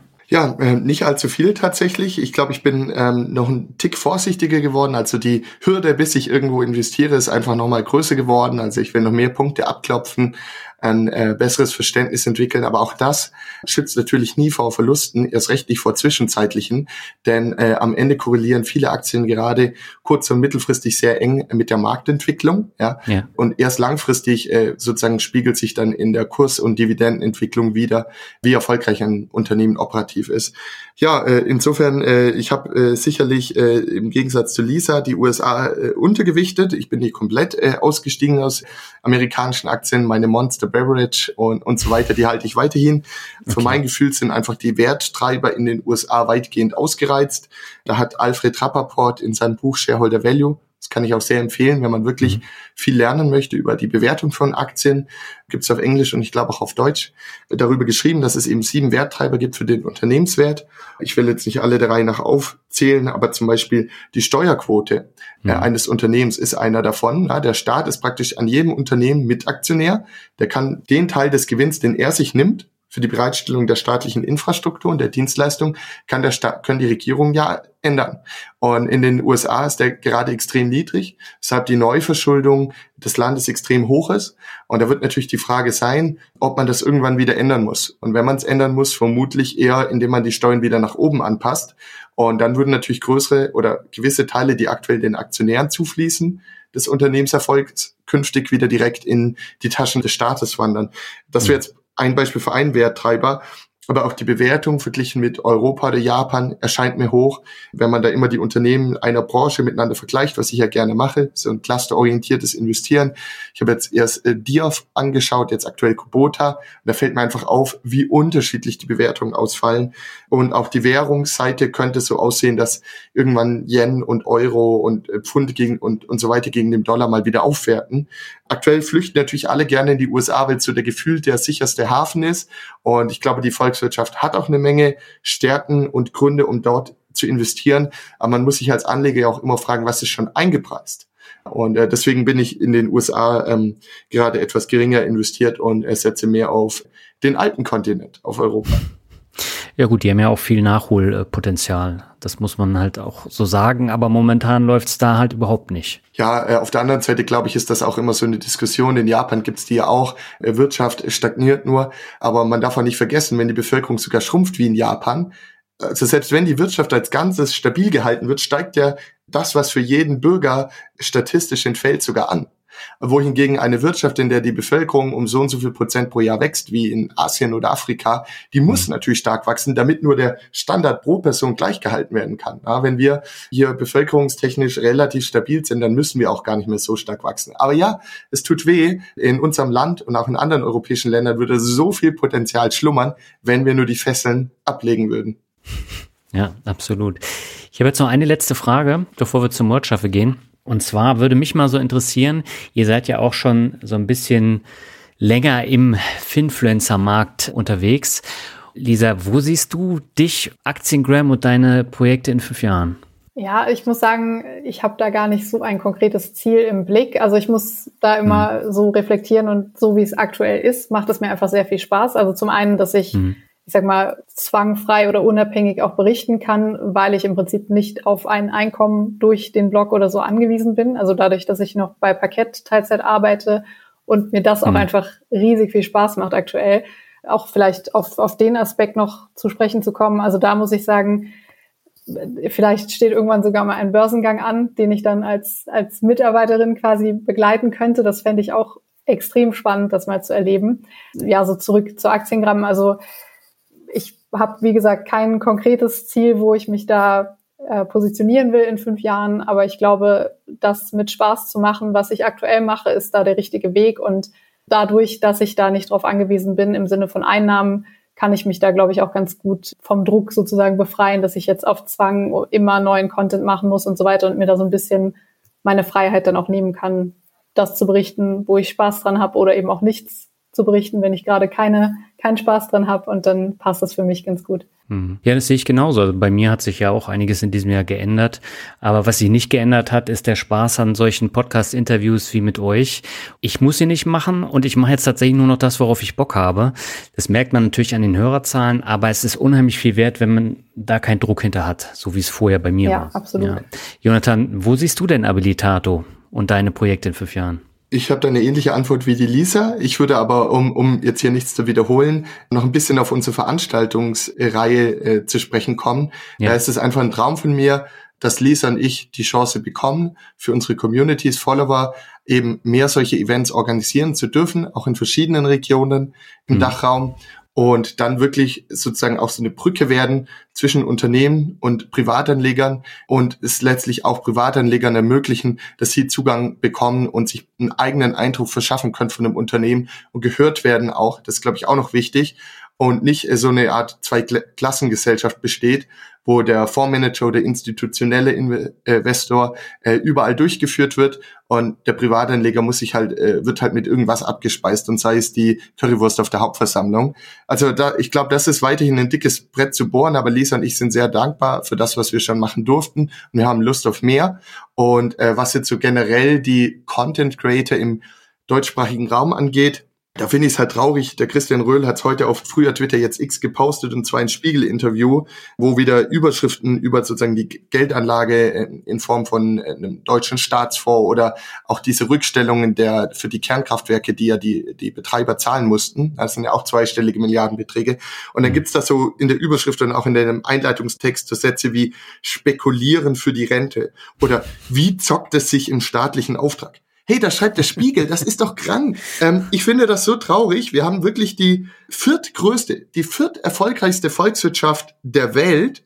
Wir haben großartige Mitarbeiter. Wir kritisieren zwar gerne immer alles, aber das macht uns auch so erfolgreich. Und ja, wir haben Probleme, aber andere Länder haben auch Probleme. Und dann machen wir uns da immer selbst klein und lassen es zu, dass die zweistelligen Milliardenbeträge in Form von Dividenden einfach ins Ausland fließen, obwohl die hier erarbeitet werden. Und da finde ich das einfach mega cool, wenn wir insgesamt ein bisschen offener werden für das Thema unternehmerische Beteiligung, weil diese ganzen Lügen von den Politikern, ja, die Rente sei sicher, aber woraus wird die jetzige Rente finanziert? Aus Lohneinkommen und aus Steuereinnahmen. Und wo werden die erwirtschaftet? Genauso in den Unternehmen. Warum soll man da nicht auch ein steuergünstiges, gebührengünstiges, einfaches Modell schaffen, wie in Skandinavien, um eben die Rente für die jüngeren Leute eben auch zu stabilisieren mit einer zweiten Säule in Form von Kapitaleinkommen? Und solange es das nicht staatlich gibt, sollte das eben jeder für sich selbst machen. Und das machen wahrscheinlich der Großteil deiner Podcast-Zuhörer. Und da möchte ich einfach dazu beitragen, dass da so ein bisschen an der Finanzbildung äh, weitergearbeitet wird, weil letztlich ist es, na, das war jetzt gerade so die Negativdefinition, dass wir nicht mhm. können, nicht wollen und so. Aber die Positivdefinition ist ja einfach, dass es, finde ich, mega cool ist, wenn man seine Finanzen so selbst in die Hände nimmt und wirklich ein Stück der erfolgreichsten Unternehmen der Welt besitzt und sein eigen nennen kann und da kleines Einkommen aufbaut. Und ja, da braucht man viel Geduld und da gehen Dinge schief, aber man kann da sich echt was aufbauen, wenn man daran Lust hat. Und da möchte ich eben so ein bisschen dazu beitragen. Mhm. Ja, wir tragen ja alle drei dazu bei, ne? dadurch, dass wir immer so ein äh, Finanzcontent auch machen. Und Lisa bringt ja bald ihr Buch raus und äh, trägt dann auch nochmal dazu bei. Lisa, wann kommt denn das Buch? Ja, äh, Ende November kommt das Buch. Aktien Life Balance ist der Titel, wobei aktuell okay. bei mir eher Work-Work-Balance ist, bis ich das fertig habe, aber danach wird's wieder ruhiger, ja. Genau. Mach mal ändern den ja. Titel. ja, super. Nee, ich verlinke eure äh, Artikel und äh, Lisa, wenn das Buch draußen ist, dann packe ich das natürlich auch nochmal in die Show Notes. Ich glaube, das wird sehr viele interessieren. Jetzt würde ich sagen, kommen wir zum Ende nochmal zum obligatorischen Word Shuffle. Jonathan, ich musste mir erstmal angucken, welche Begriffe wir vor vier Jahren hatten, damit ich nicht genau die gleichen Fragen stelle oder die gleichen Begriffe. Lisa, ich würde bei dir anfangen mit Sport. Ausgleich. Chilis, Jonathan, ist dein Begriff. Äh, lecker. Aber äh, die sind ja durch euren Hagelschauer in Reutlingen ein bisschen in Mitleidenschaft gezogen worden, oder? Ja, das gehört dazu. Rückschläge muss man verkraften im Depot, wie auch äh, bei, bei dem kleinen äh, Gärtnern. Sehr schön. Lisa, der nächste Begriff ist Trier. Heimat. Bist du da auch geboren? Ja, tatsächlich, ja. Reutlingen ist es bei dir, Jonathan. Ja, schöne, verschlafene Kleinstadt, wo ich mich sehr wohl fühle. Mhm. So, jetzt kommt der Begriff, den hatte ich Jonathan beim letzten Mal gefragt. Da mussten alle Hörer weghören. Äh, deswegen frage ich dich, Lisa, nochmal. Und Rockmusik ist der Begriff. Finde ich mega. das heißt, du hörst es auch wirklich? Auf jeden Fall. Also ich weiß nicht, ob du auch so ein bisschen in die Metal-Richtung, dass, dass das auch zählt, aber ich bin zum Beispiel ein großer Dis das zählt Disturbed-Fan. Stunden, also ich, ich liebe diese Band. Die waren neulich auch hier in der Gegend, also in Luxemburg tatsächlich, mhm. gab's oder war ein Konzert angekündigt und dann wurde es abgesagt und ich war so traurig. Ja. Oh, ich, ich hoffe, die kommen nochmal. Sehr schön, aber endlich mal jemand, der damit was anfangen kann. Das ist die letzten Monate gar nicht Oha, der Fall gewesen. Was ist los mit den Leuten? Lisa hat uns gerettet, dich und mich. Ja. den, den Ruf zumindest, äh, dass die Podcast-Gäste alle nur komische Musik hören. Jonathan, der nächste Begriff hat nichts mehr mit Musik zu tun, ist Unternehmer. Äh, ja, äh, bin ich sehr gerne, äh, führt immer wieder zu sehr langen Arbeitstagen und auch Nächten. Aber auf der anderen Seite ist es natürlich auch sehr schön, wenn man dann noch gewisse Freiheiten hat und, und Dinge selbst entscheiden kann und einfach mal austesten kann. Mhm. Könntest du dir jetzt so eine Anstellung vorstellen, nachdem du so viel Freiheit genossen hast? Ja gut, vielleicht äh, muss ich das irgendwann äh, eines, eines Tages wieder machen. Äh, keiner weiß ja, was die nächsten Jahrzehnte bringen. Ne? Die ganze Welt ist im Wandel. Bin super dankbar über alles, was ich lernen darf. Ich bin sehr froh, wie sich Abilitato entwickelt. Ähm, mhm. Und äh, deswegen, ich bin wahrscheinlich ein Unternehmer und selbst wenn ich Angestellter wäre, würde ich immer noch unternehmerisch denken. Und ich glaube, solche Mitarbeiter suchen Unternehmen auch. Ja, das ist ja auch ein wichtiger Punkt. Also wenn du unternehmerisch tätig bist, das äh, trifft ja auch auf Lisa zu, dann nimmst du einfach ganz andere Sachen mit als als Angestellter. Und ich merke das jetzt, wo ich wieder ins Angestelltenverhältnis gegangen bin, da sind so deutliche Unterschiede und manchmal äh, wünsche ich mir die Zeit zurück, als ich dann noch freier entscheiden konnte. Auf der anderen Seite hat die Selbstständigkeit oder das Unternehmertum aber auch viele Nachteile. Das darf man nicht vergessen. Ja, so ist es. Zum Beispiel äh, geht der Laptop natürlich mit in den Urlaub, ja. Das lässt sich leider nicht vermeiden. Genau. Lisa, der letzte Begriff für dich ist Glück. Mm, oh, da muss ich überlegen. Glück glaube, jeden Morgen mit guter Laune aufstehen und sich auf den Tag freuen. Das ist Glück. Bekommst du es hin? Ja, zu 95 Prozent. Trotz der vielen Arbeit? Ja, auf jeden Fall. Also man muss sagen, klar, ich habe jetzt oft gesagt, es ist viel und es ist anstrengend, aber ich mache das mhm. ja alles nicht, weil mich jemand zwingt, sondern weil ich es möchte. Ja, genau. Und Jonathan, der letzte Begriff für dich ist Mut. Mut. Äh, ich glaube, dass Aufgaben äh, und, und Herausforderungen immer, bevor man ins kalte Wasser gesprungen äh, ist, wie so ein riesiger Berg wirken. Äh, wenn mhm. ich mal in mein Abi zurückdenke, da habe ich überlegt, oh, wie kriege ich das hin und, und so weiter und dann Studium erneut. Äh, aber rückblickend lernt man einfach und äh, wenn man ähm, dann es nochmal probiert oder ein bisschen anders probiert, dann, dann kann man, glaube ich, mehr erreichen, als man denkt. Und ich, ich glaube, das ist auch so eine ähm, äh, Einladung an alle Zuhörer, einfach mal was zu probieren, wovon man eigentlich schon sehr lange träumt, aber aus irgendwelchen Gründen bisher nicht probiert hat. Ja, und auch in die Erinnerungsdividenden investieren. Absolut richtig. Deswegen geht's für mich jetzt nächste Woche nach Italien und da freue ich mich schon total darauf. Deswegen kann ich da nur zustimmen. Das dürfen wir nicht vergessen bei all dem investieren und, und natürlich auch hin und wieder auch mal äh, an andere denken, denen es nicht so gut geht. Absolut.